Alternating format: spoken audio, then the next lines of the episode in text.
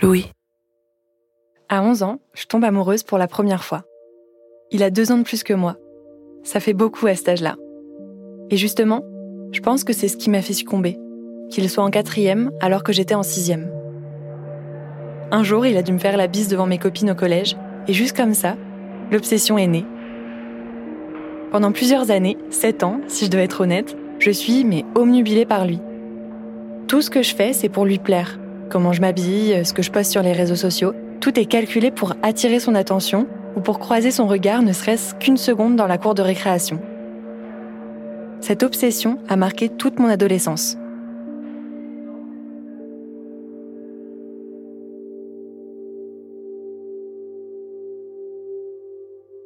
Il y a presque un an, au travail, je rencontre mon amie Camille. Un soir, on boit notre premier verre ensemble et nos langues se délient. On se raconte nos histoires amoureuses les plus marquantes et je sais tout de suite qu'on a vécu une expérience similaire. Les mêmes pensées obsessionnelles, les mêmes scénarios imaginés, le même espoir nourri à l'infini.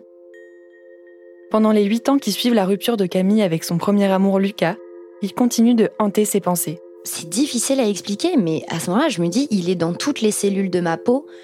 Je, suis encore capable d'avoir son odeur dans le nez. Je me souviens de ce qu'il sent, l'odeur de sa peau. Moi aussi, pendant longtemps, je suis restée bloquée dans un univers parallèle dans lequel je m'imaginais un futur heureux avec mon crush du collège. Et à chaque fois, c'était la même chose. Je l'idéalise, je lui envoie un message, il n'est pas intéressé. Le choc avec la réalité fait mal, mais je digère et je repars pour un tour. Je me fais de nouveaux films, je lui envoie un nouveau message, il n'est toujours pas intéressé, etc. Alors comment faire pour sortir de la boucle?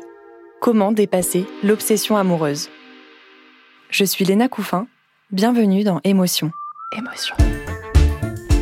Je me suis sentie soulagée, j'arrivais à trouver les gens qui parlent de ce que moi je vis. Ça, ça me fait rire, ça me fait rire. Là, il y a les lumières, elles se sont allumées à tous les étages. J'ai tellement adoré que je me suis dit, ben, j'en veux encore. Mais j'avais pas vu venir ça du tout, mais quoi? Mais je suis à fond Émotion. Émotion. Émotion.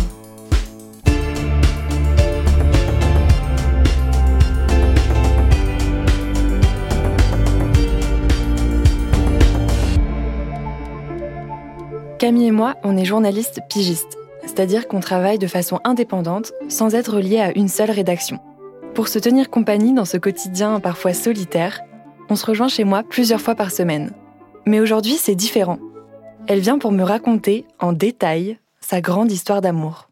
Et ben raconte-moi euh, déjà le début du début. À quel âge euh, t'as rencontré Lucas? Camille tombe amoureuse de Lucas à 16 ans.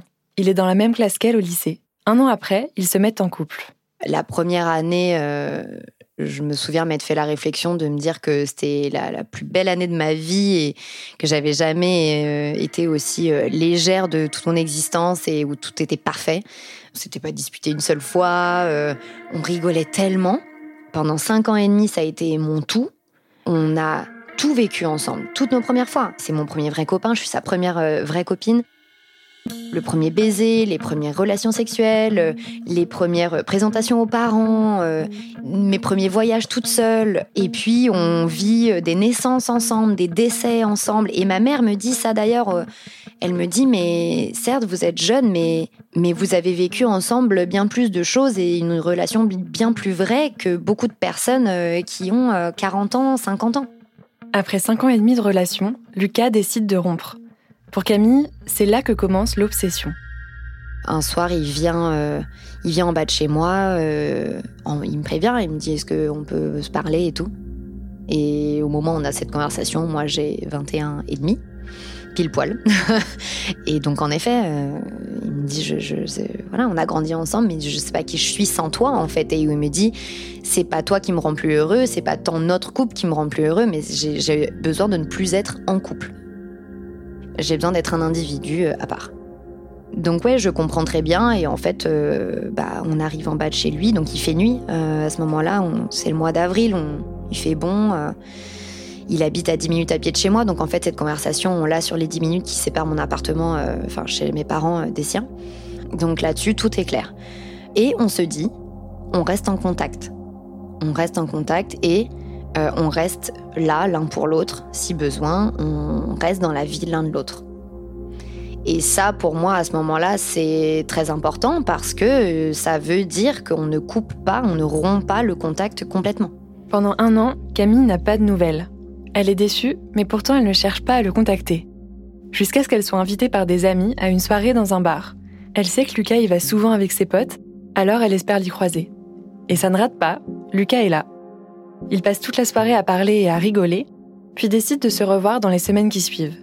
Camille est pleine d'attentes pour cette seconde rencontre. Au fond, elle aimerait bien reprendre sa relation avec Lucas. Mais ça ne se passe pas exactement comme elle l'avait imaginé. On se rejoint euh, en début de soirée, on s'assoit euh, à une terrasse et je me souviens, euh, ce soir-là, il a une attitude mais tellement nonchalante il est euh, avachi sur sa chaise en face de moi. Euh, donc en fait, il, se tient mal, quoi.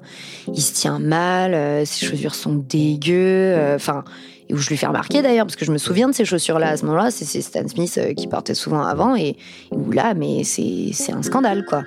Alors qu'ils s'étaient promis de rester dans la vie l'un de l'autre il y a un an, c'est la première soirée qu'ils passent à deux depuis la rupture. Mais je lui fais quand même remarquer que, ah ben non, ça fait un an, c'est pas trop tôt, quoi. Et euh, il élude un peu le sujet, il rigole un peu, voilà. Enfin, clairement, son attitude, euh, je, le trouve en dessous de tout. Et je repars en me disant, euh, bah merci parce qu'en fait, tu, me, tu me facilites la tâche parce que clairement, la façon dont tu te comportes là, je risque pas de, de, de, de retomber dans des sentiments pour toi. Peu de temps après, elle se sépare de son compagnon du moment. Elle est triste parce qu'elle n'est pas tombée amoureuse de lui. Alors même si elle n'est plus attirée par Lucas, leur histoire était si intense qu'elle se demande si elle pourra à nouveau aimer quelqu'un un jour. À 23 ans, en quête de réponse, Camille décide de partir pour une mission humanitaire d'un an au Pérou. Elle espère de tout son cœur que ce voyage lui fera définitivement oublier Lucas. Deux mois avant son départ, ils se retrouvent pour un café. Je sais pas pourquoi, j'ai l'impression de devoir lui annoncer. Je pense qu'à ce moment-là, il y a aussi une part de moi qui est en mode euh, regarde comme je suis indépendante, regarde comme je m'en fous, regarde comme euh, je vis. Et à ce moment-là, il est très différent de la dernière fois où on s'est vu. Il se comporte plus comme un goujat, il, se tient, il est beaucoup plus chouette. Et il me dit euh, bon ben on se revoit avant ton départ. Et je lui dis bah, bah j'en sais rien. Regarde le temps que tu mets, le temps que t'as mis la première fois pour qu'on se revoie. moi j'en sais rien.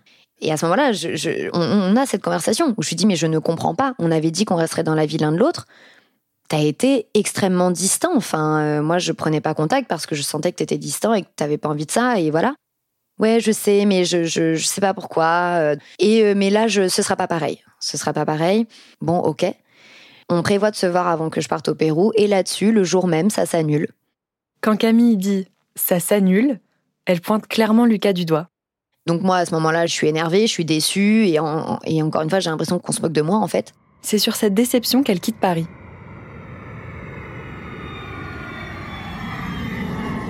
J'arrive au Pérou en me disant, cette année, pas de mec, rien ni de près ni de loin, genre sérieux, pas sérieux, rien du tout. On se met en jachère et, et on fait rentrer aucun mec et on fait un retour sur soi et voilà.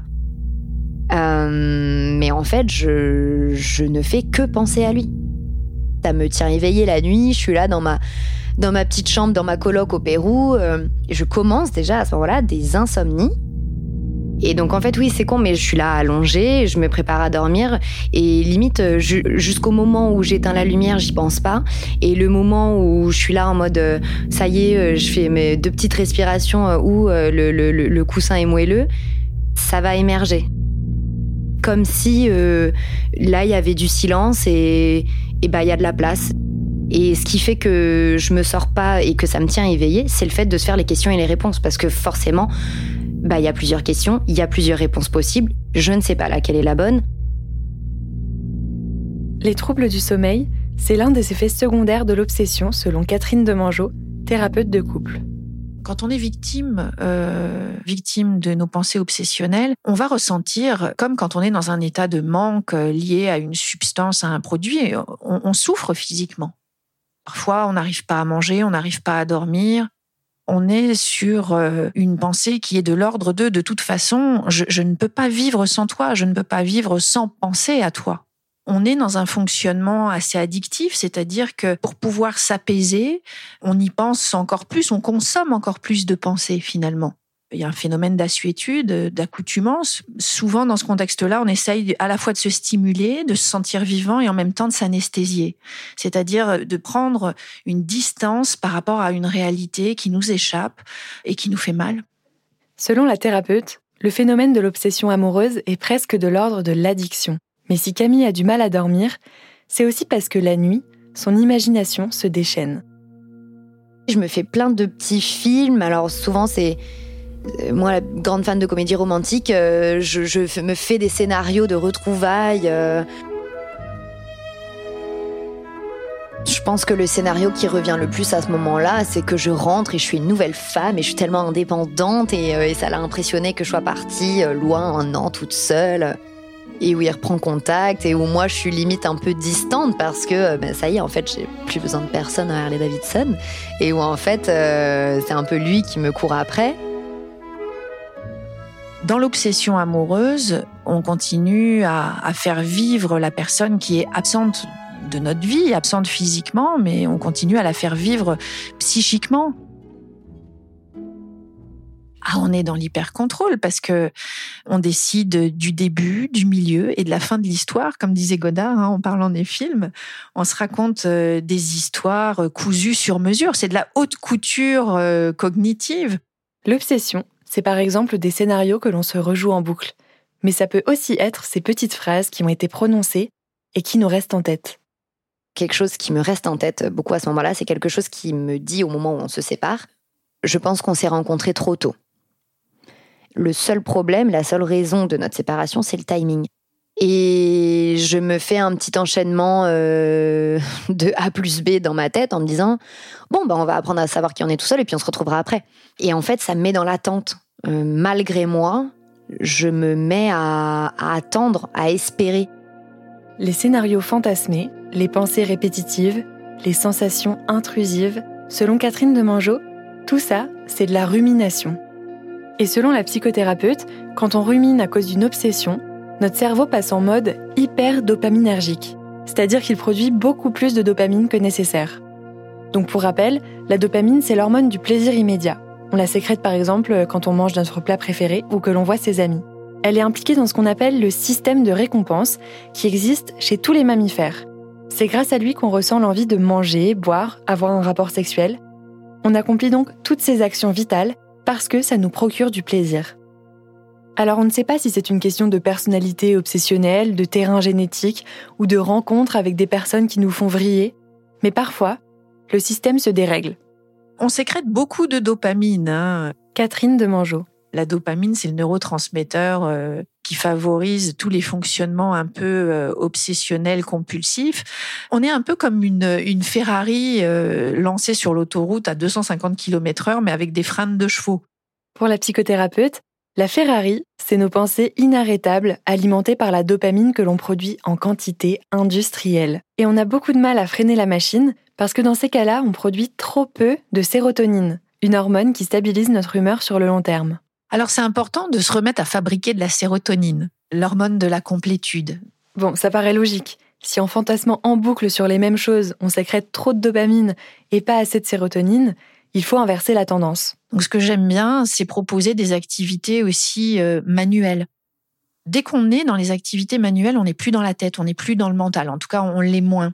Selon la psychothérapeute, faire quelque chose de ses mains nous permet de sécréter plus de sérotonine, ce qui calme nos pensées obsessionnelles. Et la poterie, la peinture ou le tricot nous permettent aussi d'apaiser un sentiment d'inachevé. Même si on n'est pas complètement satisfait de l'aquarelle que l'on vient de terminer, on a tout de même la sensation agréable d'être allé au bout de quelque chose. Et le, cerveau déteste l'inachevé. On a besoin de pouvoir, et on le fait inconsciemment souvent dans la vie, de pouvoir achever, compenser ou réparer notre passé. Dès qu'on se sent utile et dès qu'on finit quelque chose qu'on a commencé, dès qu'on crée quelque chose et qu'on le termine, on a une, satisfaction, on se sent plus complet, on a une meilleure estime de soi et évidemment on va aussi euh, développer la confiance en soi. Aller prendre des cours de dessin construire un meuble Ikea, Ça aide à rétablir l'équilibre entre dopamine et sérotonine dans le cerveau. Mais que faire si ce n'est pas suffisant? Si malgré tous nos efforts, on n'arrive pas à sortir de la boucle de l'obsession Selon la psychothérapeute Catherine de Mangeau, la première étape, c'est de déculpabiliser. C'est ok de se faire des films, et ce n'est pas en se flagellant que l'on fera ralentir son cerveau. Bah, c'est une béquille psychique finalement. Et certaines personnalités euh, qui peuvent être insécures sur le plan affectif, et on est très nombreux à être insécures euh, affectivement, ont besoin de ces béquilles psychiques. Parce que dans le monde du fantasme, dans le monde de l'imaginaire, je garde finalement le contrôle, je, peux m'inventer des histoires et qui ont des vertus compensatrices. Hein. On compense quelque chose, on compense un manque. Et on est acteur, on est spectateur de nos propres histoires. Ça réconforte. Selon Peggy Ave, philosophe et autrice du livre L'envers de la liberté, paru aux éditions de la Sorbonne en 2017, non seulement se faire des films peut être réconfortant, mais l'obsession est également l'expression d'un besoin de protection. Quand on reconnaît euh, qu'il y a une pensée euh, obsédante euh, qui nous enferme comme une prison, la première question est de savoir si on a envie d'en sortir, puisque parfois elle nous protège de beaucoup de choses, de peur, de, ouais, de toutes sortes de peurs en général. Elle nous sert à quelque chose. Elle n'est pas arrivée pour rien cette prison. D'après la psychothérapeute et la philosophe, S'inventer une vie dans ses pensées revient à perpétuer l'illusion que notre histoire avec l'autre est toujours actuelle. Pas étonnant que cette vie imaginaire nous fasse du bien. Mais comment arrêter de tourner en boucle seul dans son cachot? La réponse après quelques petites secondes de pause.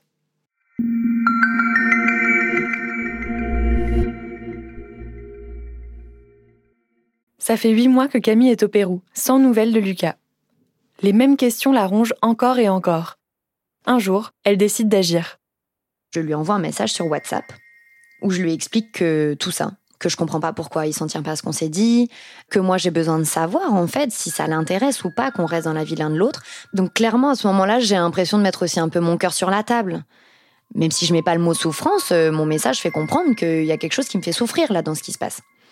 surtout dans ce qui ne se passe pas en fait. Et où je demande pas la lune, je demande veux-tu ou ne veux-tu pas qu'on reste dans la vie l'un de l'autre, soit clair. Je n'ai jamais eu de réponse à ce message. À partir de là, ça n'a fait que rajouter de l'incompréhension à cette situation. Parce qu'il y a eu un nouvel élément à ce moment-là de Mais en fait, il ne me respecte pas. Je comprends pas, on a été cinq ans et demi ensemble, on a représenté toutes ces choses l'un pour l'autre. On s'est pourtant bien séparés, on a eu une, une jolie rupture. Et là, je suis ghostée, mais je suis qui moi? Et donc ça rajoute de la frustration, ça rajoute de la colère, ça rajoute de la tristesse, et donc ça rajoute des questions. Quand quelqu'un qu'on connaît bien disparaît du jour au lendemain alors qu'il nous a promis de rester euh, toujours finalement euh, disponible, joignable, on imagine les pires choses. Catherine de Mangeau. Et c'est le fameux syndrome de la personne disparue, c'est-à-dire que tout à coup, dans cette rupture de contact qui est euh, inexpliquée et qui est brutale, tout de suite, la plupart des gens euh, peuvent imaginer qu'il est arrivé quelque chose. Autrefois, quand il n'y avait pas euh, tous les outils euh, digitaux, le syndrome de la personne disparue, c'était l'homme ou la femme qui partait sous le prétexte d'aller acheter des cigarettes et qui ne revenait plus jamais. Camille n'a aucune explication sur le silence de Lucas. Donc, euh, je me dis, euh, soit euh, il a une meuf et c'est sa meuf qui a ouvert le message et elle lui a jamais montré, et donc en fait, oui, c'est lu, mais voilà. Bah, c'est un peu une manière de lui trouver des excuses. Mais en fait, lui trouver des excuses, moi, ça me permet de m'apaiser, parce qu'à ce moment-là, je me dis, oui, bah donc c'est pas que c'est un connard qui s'en fiche de toi, c'est qu'il a pas vu le message. Après, je me dis, ben non, il y a quand même l'option de il a vu le message, mais il s'en fout. Et il y a aussi l'option de il veut pas te voir, mais il sait pas comment te le dire, quoi. Et, du coup, il est lâche. Pour freiner la roue du hamster de nos pensées, Catherine de Mangeau recommande aussi la méditation de pleine conscience. En pleine conscience, on dit pas aux gens euh, arrêtez de penser. On dit accueillez les pensées et laissez-les passer comme des nuages finalement. Et quand la méditation ne suffit pas, Catherine de Mangeau conseille la méthode TRE, en français, exercice de libération des tensions, du stress et des traumatismes. On se met sur le dos, en position de papillon, genoux pliés, plantes de pieds collées, les jambes qui forment un losange au sol. Cette posture déclenche un léger tremblement. On reste comme ça pendant une vingtaine de minutes avant de finir par un temps calme. Ça va nous aider à apaiser, à baisser le niveau de cortisol, hein, qui est l'hormone du, stress. Et on va pouvoir rentrer justement dans le sommeil, dans, dans l'apaisement. On va lâcher, on va lâcher l'armure, on va, on va être doux avec soi. Si je résume, pour se détacher peu à peu de son obsession, il y a plusieurs approches. Se concentrer sur des activités manuelles, pratiquer la méditation, apaiser les tensions dans son corps, et puis surtout, déculpabiliser d'être dans l'obsession. Mais si je comprends bien, il faut aussi du temps. Avance rapide, on est en 2023. Camille a maintenant 29 ans. Cela fait 5 ans qu'elle est rentrée du Pérou, 8 ans qu'elle n'est plus en couple avec Lucas, 6 ans qu'elle n'a plus de signe de vie de sa part. Et dans sa tête germe une nouvelle inquiétude pour le moins étonnante ça m'angoisse de ne pas savoir s'il est mort ou vivant. Je me dis là, je n'ai aucun signe de cette personne et, c'est horrible. Et au bout d'un moment, cette question de savoir s'il est en vie ou pas commence à devenir, mais ultra présente. Si juste je savais s'il était en vie ou pas, ça irait mieux. Et ça m'obsède. Comment expliquer que cette question occupe autant l'esprit de Camille plusieurs années après la rupture? En fait, la personne euh, qui part, qui coupe le contact, elle ne donne pas à l'autre la possibilité euh, de faire son deuil, qui est un deuil symbolique, hein, puisque la personne ne meurt pas. Mais comme on n'a pas de ses nouvelles, euh, on ne sait pas forcément si elle est toujours vivante. On peut continuer à, s'inquiéter pour elle, à s'inquiéter d'elle. On a besoin de pouvoir donner du sens. Ce qui fait souffrir Camille, c'est que Lucas a pris ses distances sans explication. Catherine de Mangeot compare les émotions du deuil amoureux à celles d'un deuil réel. Vous savez, c'est comme pendant la, Première Guerre mondiale, il y a beaucoup de corps euh, de militaires qui n'ont pas été retrouvés et les familles ne pouvaient pas faire leur deuil. Elles ont dû attendre que, administrativement, on déclare la personne disparue officiellement décédée. Là, je parle d'un deuil euh, réel, d'une mort réelle, mais dans cette mort symbolique, cette disparition définitive de l'autre, il y a un grand vide et donc une grande anxiété souvent. Au début de l'été 2023, Camille recroise d'anciennes connaissances du lycée lors d'une soirée d'anniversaire et se confie sur sa nouvelle grande question. Lucas est-il mort? Et j'ai une copine qui me dit euh, Mais attends, euh, tu me dis que la dernière fois que vous vous êtes vus, il commençait à peut-être bosser dans tel truc. Euh, attends, je, vais taper ça sur internet, on, va voir. Il y a rien qui ressort. Et à un moment, elle fait un, truc horrible qu'elle a, elle a bien fait de le faire. Hein. Mais moi, mon sentiment à ce moment-là est horrible. Elle tape décès et euh, le prénom et le nom de, Lucas. Et c'est en la voyant scroller que je vois euh, avis de décès, machin et tout.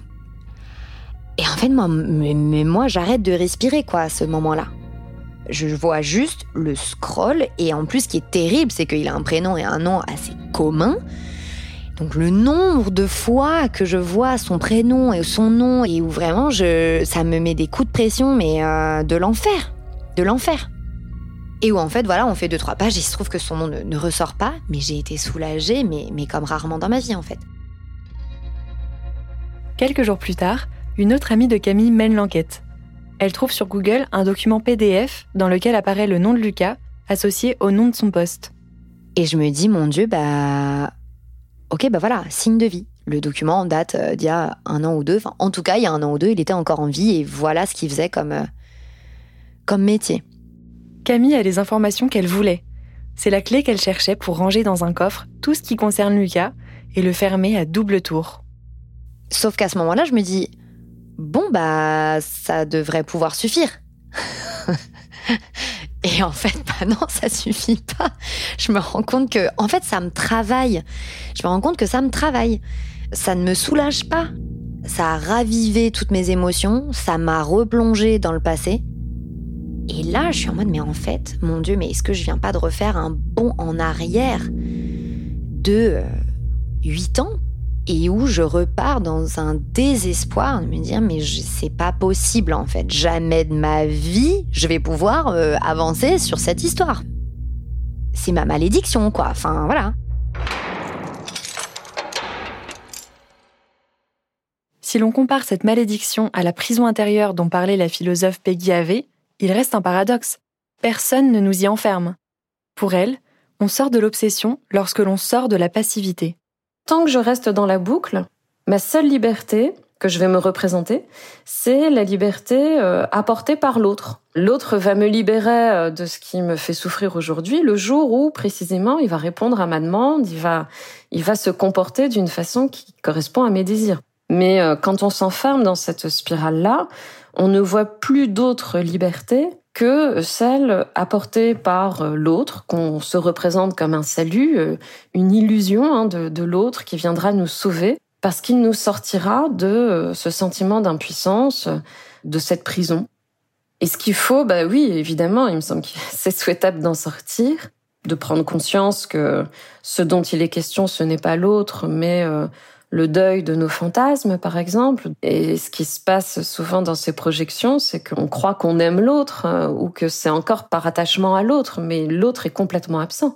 C'est l'attachement à, à nos fantasmes passés, à nos illusions passées, et qu'on se, on imagine ne pas pouvoir vivre sans ces fantasmes-là, euh, ces espoirs-là, euh, ce passé-là.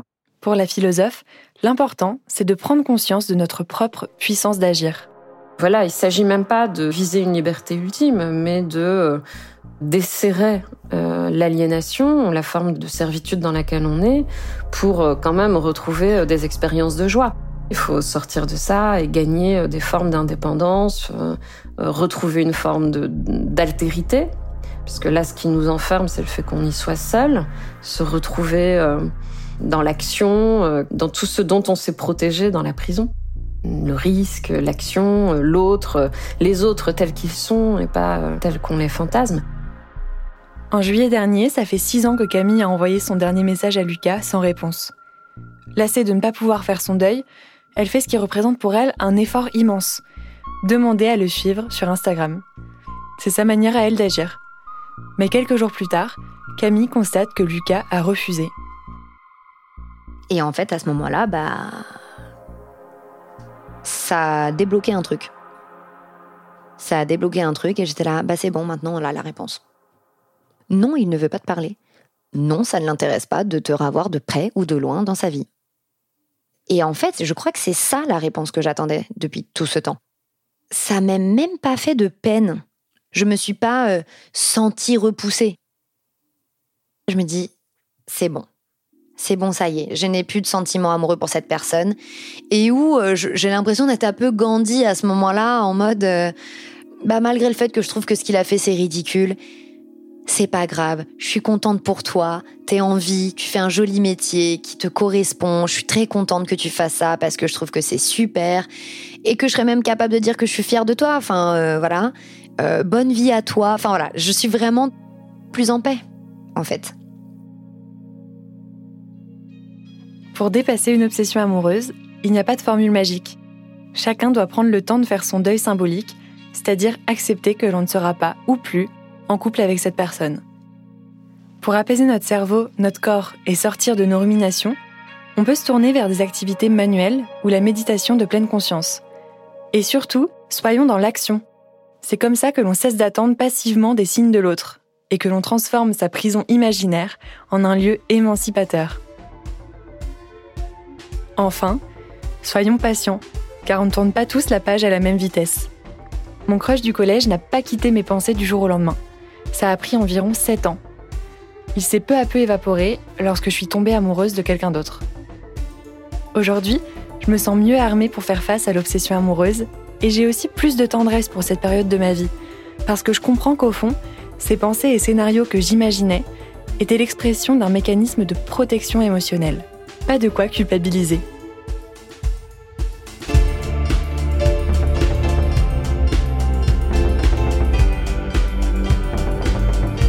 Je suis Léna Couffin et vous venez d'écouter Émotion. J'ai tourné, écrit et monté cet épisode. La réalisation sonore est signée Clémence Relia. Léna Coutreau est la productrice d'Émotion, accompagnée d'Elsa Berthaud. Toutes les références citées dans l'épisode sont sur notre site. Merci de votre écoute.